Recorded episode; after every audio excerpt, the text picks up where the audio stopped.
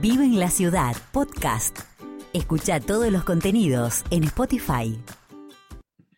Muy bien, recibimos aquí en el vivo de YouTube y también al aire eh, al Seminario de Buenos Aires, en este espacio que estamos construyendo a poco, tratando de meternos en la vida cotidiana de esta vocación sacerdotal y que queremos compartir también de un costado eh, humano, hacer preguntas, estar. En este caso, Andrés y Marcos están con nosotros. ¿Cómo les van? Buenas tardes, ¿cómo va? Bien, acá estamos ansiosos de, escucharlos y de conocer sus historias. Si quieren, empecemos por eso. ¿Quiénes son, no? ¿Quién es, quién es Andrés? Bueno, muy bien, buenas tardes a todos. Bueno, sí, soy Andrés, estoy actualmente como diácono en la parroquia San Cayetano del barrio de Belgrano parroquia en la que estuve ya como lector dos años, así que llegué a una comunidad que ya conocía, de, sacerdotes que también ya conocía, así que también eso fue, muy lindo. Tengo 36 años y soy de la provincia de Entre Ríos, de Concordia. A los 18 años, cuando terminé el colegio, la secundaria, me vine a estudiar a Buenos Aires y desde ese entonces estoy acá. Estuve estudiando eh, abogacía la carrera la dejé en su momento y después, a los tres años de haber dejado de la carrera, entré al seminario ahí por el año 2013. ¿Y Marcos? buenas tardes.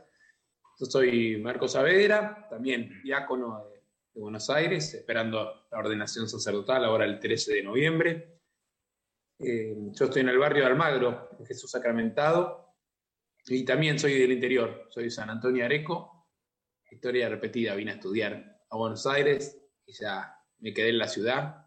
Empecé estudiando administración de empresas y en el 2013 entramos juntos con Andrés al introductorio allá en San Isidro. Bueno, y ahora concluyendo esta primera etapa de formación, ¿no? Que para poner en tono a los que nos están escuchando, quizás muchos sepan y quizás muchos no, ¿qué es ser diácono? Diácono, la palabra concreta en griego quiere decir servidor, así que nos orienta bastante.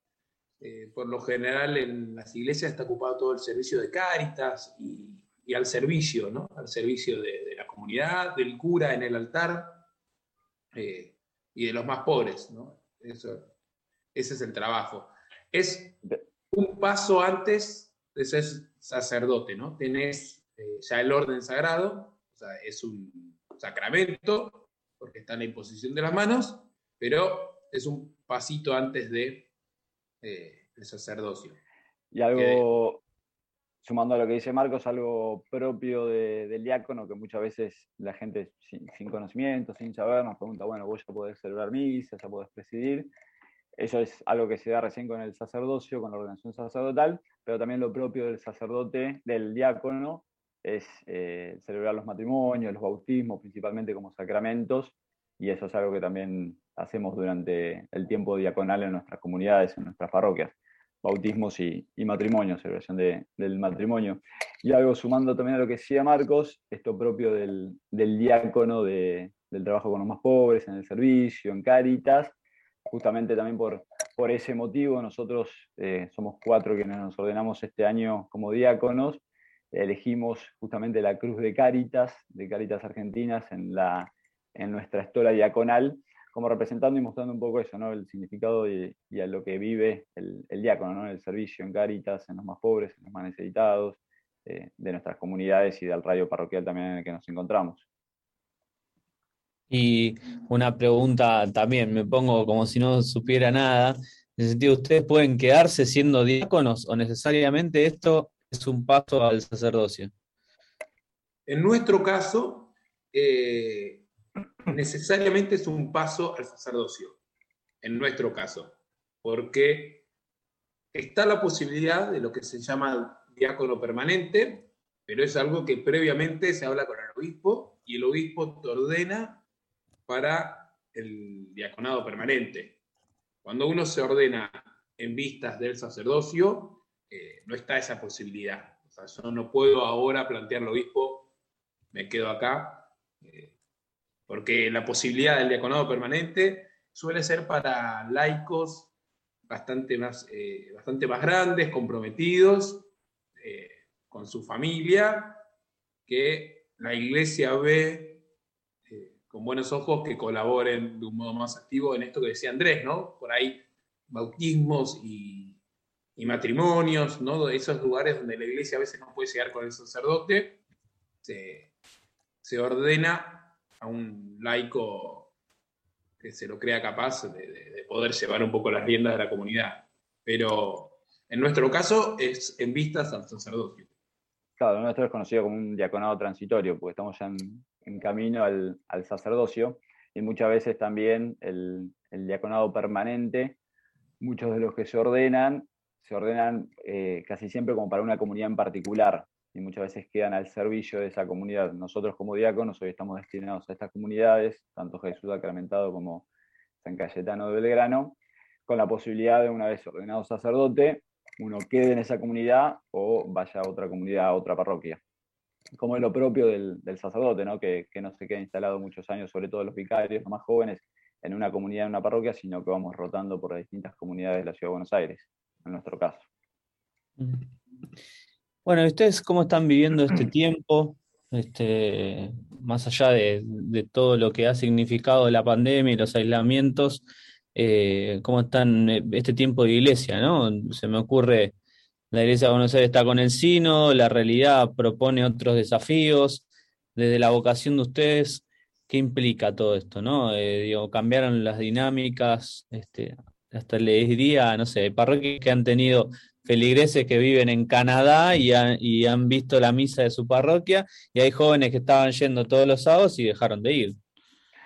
Sí, eso es cierto, es algo como paradójico que pasó la posibilidad del año pasado de las redes, como posibilitó también que las misas y las celebraciones lleguen a mucho más de lo que tal vez antes estábamos acostumbrados de la presencialidad de las personas que, que venían a la celebración. He visto sacerdotes de hacer de responsos por, Zoom, por YouTube, eh, cómo las misas se replicaban en distintos lugares, en distintos puntos, y escuchabas también mucha gente de acá de Buenos Aires que escuchaba misas de sacerdotes del interior del país porque eran conocidos y que tal vez durante el año uno no se puede acercar. Eso la verdad que fue algo que posibilitó la pandemia a través de las redes, de llegar a muchas casas y donde los hogares y las familias se convertían como justamente en esto, ¿no? en iglesias eh, particulares, ¿no? en iglesias de familia, en su casa cada uno y cada uno tenía su altarcito para celebrar. Hoy ya la presencialidad generó, por un lado, eh, sí, que mucha gente, sobre todo mucha gente mayor que también se acercaba, todavía el miedo al, al contagio, la pandemia, genera todavía mucha resistencia en algunas personas en acercarse de nuevo a los templos, a las parroquias, en donde muchos todavía, muchas comunidades siguen celebrando la misa también, no solo presencial, sino también a través de la red, que también facilita, sobre todo personas así, mayor, gente capaz que, que, no se puede mover, no se puede acercar, la posibilidad de, de que la misa llegue, que Jesús ahí llegue y trascienda las pantallas. Y también la realidad de, de, los jóvenes, que en muchas parroquias, que tenían muchos jóvenes, es verdad que, que disminuyó la cantidad de la participación, pero eso no significa que, que, muchas, que las comunidades hayan muerto, ni mucho menos, sino también es un tiempo a veces de, reinventarnos y de, y de, ver también y de escuchar justamente esto lo que, como estamos viviendo este sínodo, de caminar juntos, de escucharnos como, como iglesia de Buenos Aires, y creo que sin lugar a duda la pandemia y la cuarentena nos lleva a movernos en ese, por ese camino, ¿no? a seguir escuchando la, a la iglesia de Buenos Aires, qué es lo que quiere, cómo quieren los jóvenes hoy vivir la iglesia, la gente mayor, eh, y creo que eso ha generado la, la pandemia y la cuarentena, y bueno, el abrirnos un poco más, el escuchar mucho más y, ver también la realidad de la sociedad, bueno, qué es lo que busca y qué es lo que quiere también.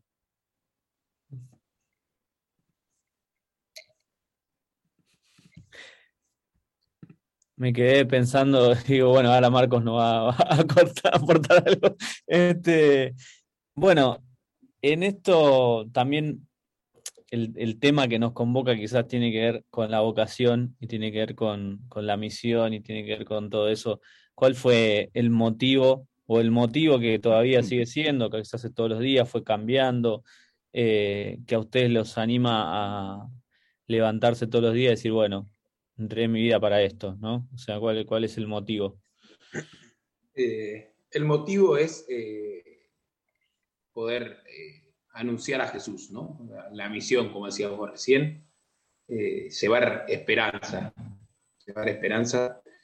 mi experiencia fue esa, ¿no? Yo cuando, cuando lo pensé por primera vez, la posibilidad de ser sacerdote, fue a los 16 cuando conocí a Jesús. En el mismo día que conocí a Jesús, yo dije, qué increíble no haber conocido esto antes y qué triste pensar que hay gente que todavía no lo conoce.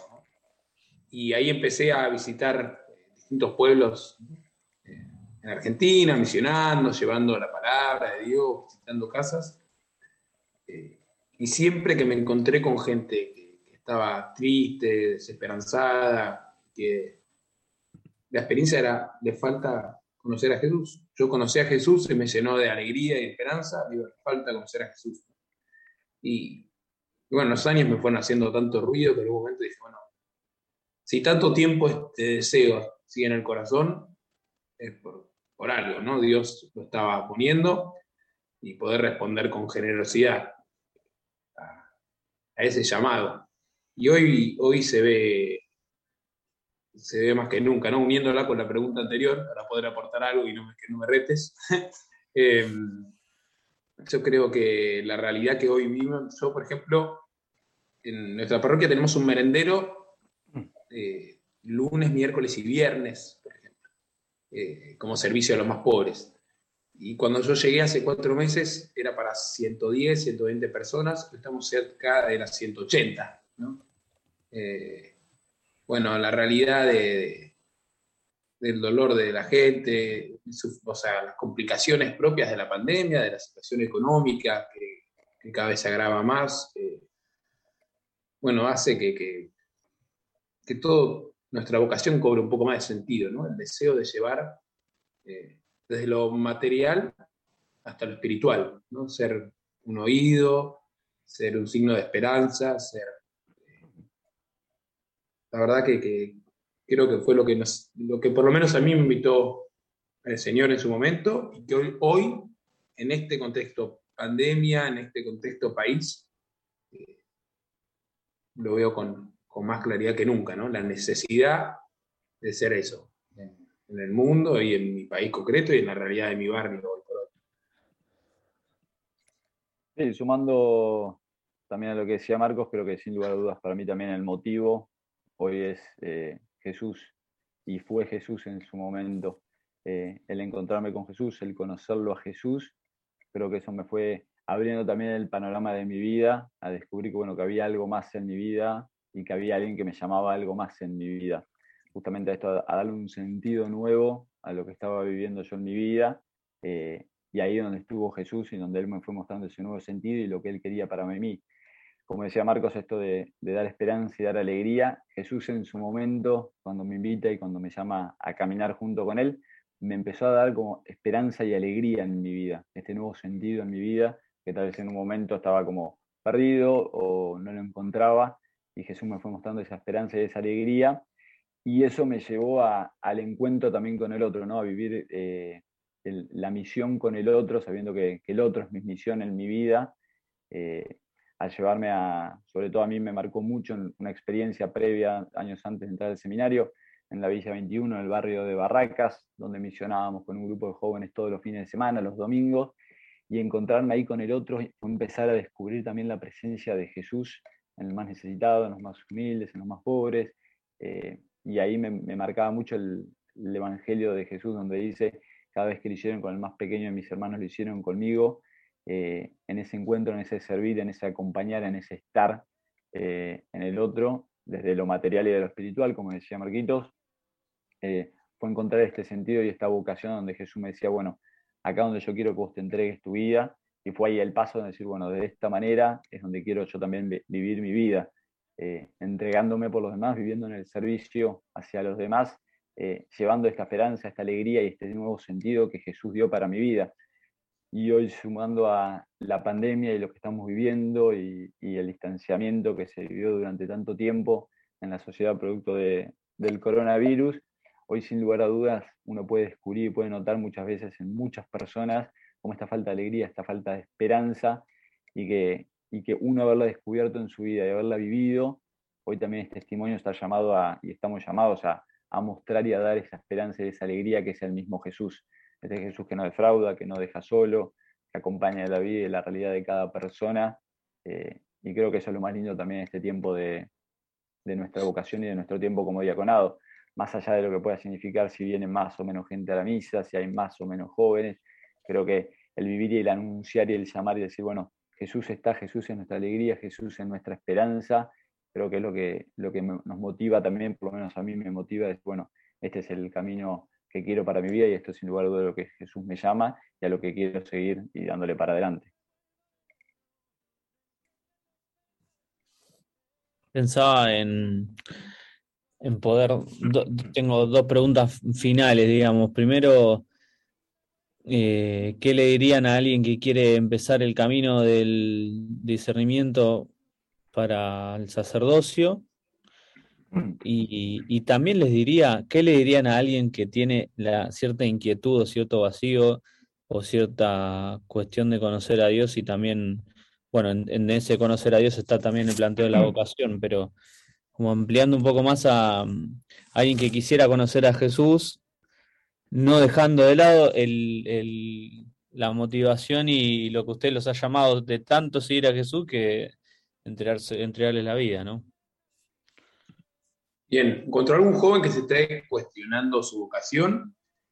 Eh, lo primero es eh, animarlo a que se anime, a, cuestionarse, ¿no? dejar que, la pregunta fluya y no tener miedo. La experiencia de todos los que entramos, incluso de muchos que han entrado y han salido, eh, nosotros tenemos la gracia de que nuestro grupo seminario es con todos los laicos que, hoy están formando su familia, que hoy se están casando, compañeros nuestros, y seguimos siendo muy amigos, porque la experiencia de entrar, eh, realmente, eso, por lo general es muy fructífera en, tu vida. Cuando hay una duda, poder decirle que sí a ese primer impulso hace siempre bien. Entonces, por lo menos que se animen a cuestionárselo cuando está la duda Después, eh, que busquen ayuda.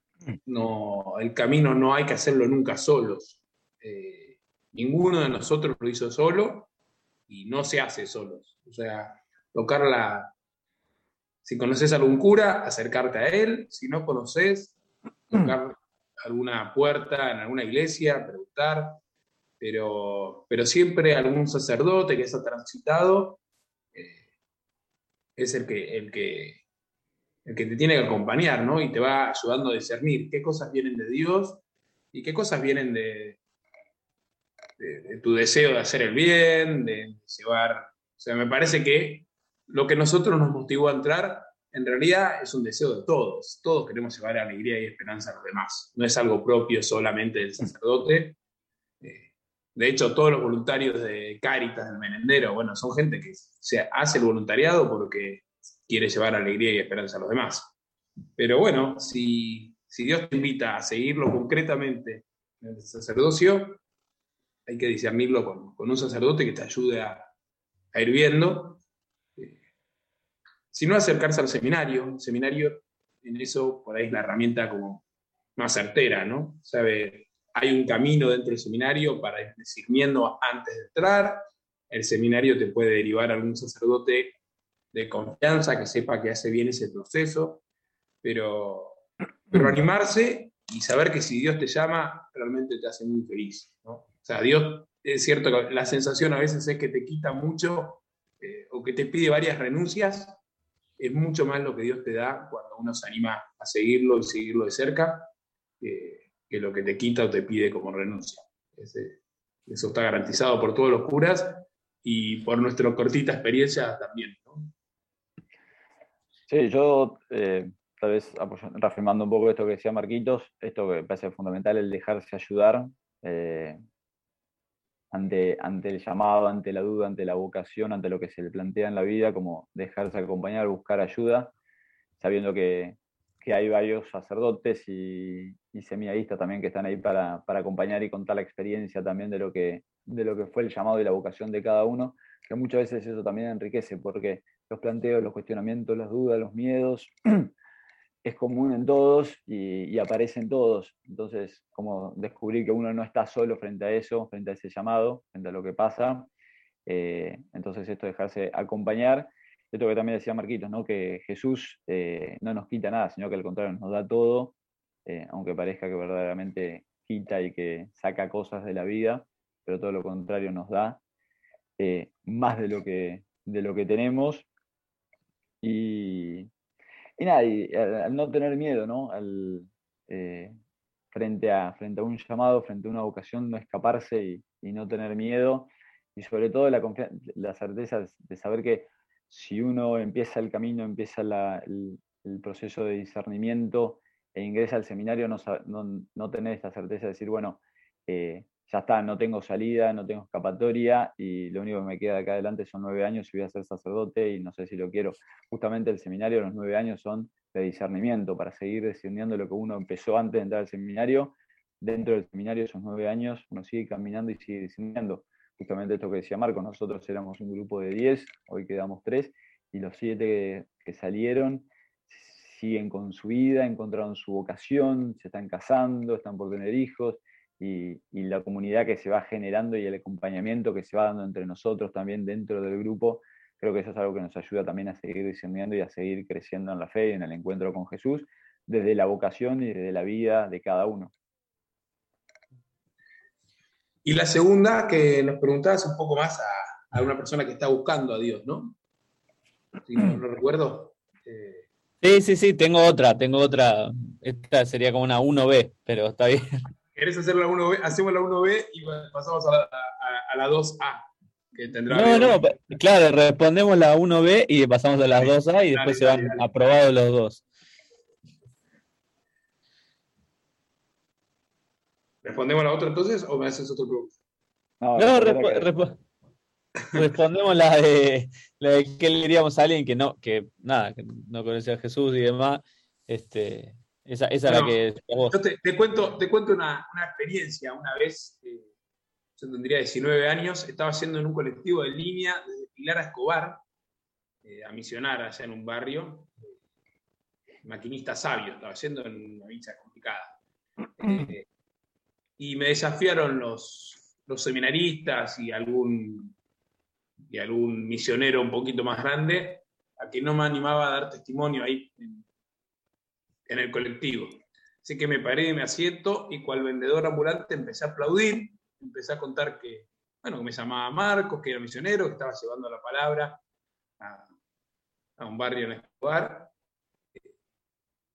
que había conocido a Jesús, que Jesús me había cambiado la vida, que eso, eso era una persona que por lo general estaba muy triste y sufría y que Jesús me había renovado mi alegría, invitarlos a, y que los invitaba a eso, a que si tenían la posibilidad, eh, que si sentían como esa inquietud, que se animen a acercarse a su parroquia más cercana, a hacer algún retiro, a consultar con algún sacerdote.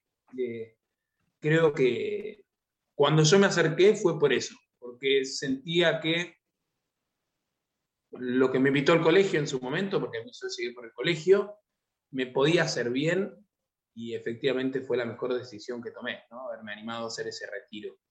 Eh, creo que Dios se te va mostrando a lo largo de la vida en pequeñas cosas y cuando uno está atento y las encuentra, eh, animarse a ir tras las huellas eh, de ese Dios que se, que se revela a cada uno de un modo distinto, pero pero de nuevo, así como animarse al que ya lo conoce, a seguirlo de cerca vale la pena, animarse a escuchar como ese deseo de ver por qué los cristianos tenemos esta alegría, ver por qué los cristianos hacemos tanto por el otro, ¿no? Cuando hay una preguntita de fondo, animarse a, a seguir buscando. Nada, mi experiencia es que, que valió la pena y invitaciones a eso, a que se acerquen que se acerquen, a que pregunten sin miedo, a que critiquen sin miedo si, si algo sin, por, durante tiempo no se acercaron porque hay algo que no les cierra de la iglesia. Bueno, es un espacio abierto y es... Eh, pero vale la pena, vale la pena encontrarse con Dios, vale la pena descubrir a Jesús en tu vida, que ya está, aunque no lo descubras, ya está. Pero vale la pena descubrir que sí, o sea, descubrirlo vos, no que te lo cuente yo. Muy bien, estamos hablando acá con dos diáconos, con Marcos y Andrés de la Arquidiócesis de Buenos Aires. ¿Qué esperan ustedes del sínodo como diáconos próximos a ordenarse? Eh, bueno, ahora justamente en este tiempo empiezan ya las, reuniones eh, propiamente del sínodo para, empezar a, cerrar lo que fue durante estos cuatro o cinco años de preparación y de mucha escucha y de mucho caminar con, toda la iglesia acá de Buenos Aires.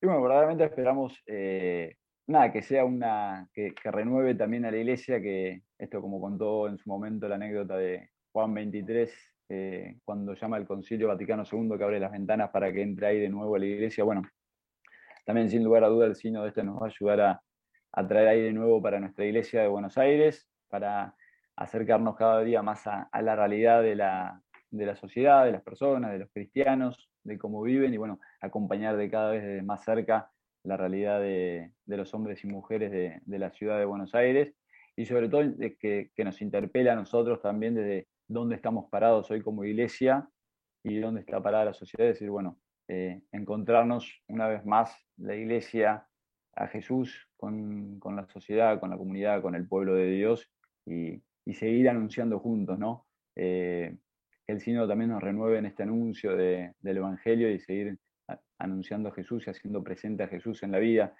Y algo que, siempre pido también para el, para el y como para cristianos, para todos los cristianos, es eh, que nuestra vida sea un verdadero testimonio de, Jesús, de Cristo, que con nuestra vida podamos verdaderamente anunciar y que el sínodo nos ayude a ello, a eso mismo, a renovarnos como cristianos y a renovar nuestra iglesia y a que día a día podamos con nuestra forma de vida, con nuestro estilo de vida, seguir anunciando a Jesús,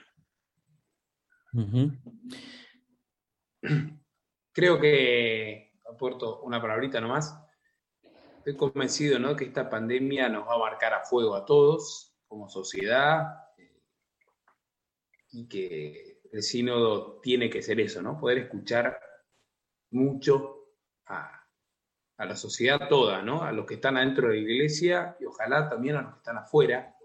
Eh, a los que nos quieren y nos siguen y a los que nos están criticando y mucho, eh, para, poder dar respuestas nuevas, respuestas nuevas ante una sociedad nueva, ante una sociedad que se rompió. Eh, bueno, si queremos seguir con nuestro esquema de sentarnos en la iglesia a esperar que vengan a misa, la realidad es que ya son presenciales y la gente sigue sin venir. Por miedo a algunos, otros porque les quedó cómodo en YouTube. Bueno, Evidentemente el esquema viejo del párroco sentado en su silla esperando no da más. Y, bueno, pero tenemos que descubrir cuál es, porque salir no lo sabemos hacer y el camino es descubrir cómo, qué necesita la gente, qué nos pide, ¿no? qué nos exige. Así que ojalá que salga eso, ¿no? que el Espíritu sople de qué modo tenemos que hacer esta iglesia en salida que, dice el Papa y que, soñó para el mundo, pero que para Buenos Aires me parece que, que es clave, ¿no? Por lo menos. Sumando una palabrita a eso que decía Marcos, el otro día un sacerdote compartió una reflexión y, veía que este tiempo, sobre todo para, los pastores, para los sacerdotes, eh, tal vez hoy no es un tiempo de, bien, sin perderlo, de ser tanto pastores, sino más bien pescadores, de volver a echar las redes en, esta sociedad del siglo XXI, después de la pandemia, y, volver a meternos eh, en la barca de nuevo, salir mal adentro y volver a echar las redes para, para ser pescadores una vez más como, como lo fue Jesús y lo fueron sus discípulos en su tiempo, ¿no? Eh, y también sin perder el, pastoreo, sin perder el, ser pastores de la comunidad que, está, que acompaña y que, y que sigue caminando dentro de la iglesia de Buenos Aires. Bien, bueno chicos, agradecerles el tiempo, haber estado con nosotros y, y bueno, seguir caminando juntos. Totalmente. Dale. Muchísimas gracias eh, por el espacio también, por, invitarnos y poder escucharnos. Muchas gracias, Nelson. Y bueno, pedirles también a, todos los que nos escuchan que, también recen por nosotros en este tiempo de, preparación que se dentro de muy poco, si Dios quiere, nos ordenaremos de sacerdote. Y también 13 de noviembre, 13 de noviembre, decir la fecha. para que recen. 13 de noviembre, San Benito, y, y también rezar por, por todo el seminario, por los seminaristas y aquellos también que, que se están planteando la vocación, eh, que también necesitan mucho de la, de la oración. Están de retiro ahora los seminaristas, así que Exacto. rezar por ellos para que en este retiro se encuentren con Jesús y, y prepare Jesús su corazón para, para ser buenos pastores el día de mañana. O buenos Muy pescadores, como dice Andy. Bien, chicos, muchísimas gracias. Hasta luego, muchas gracias. Vive en la ciudad, podcast.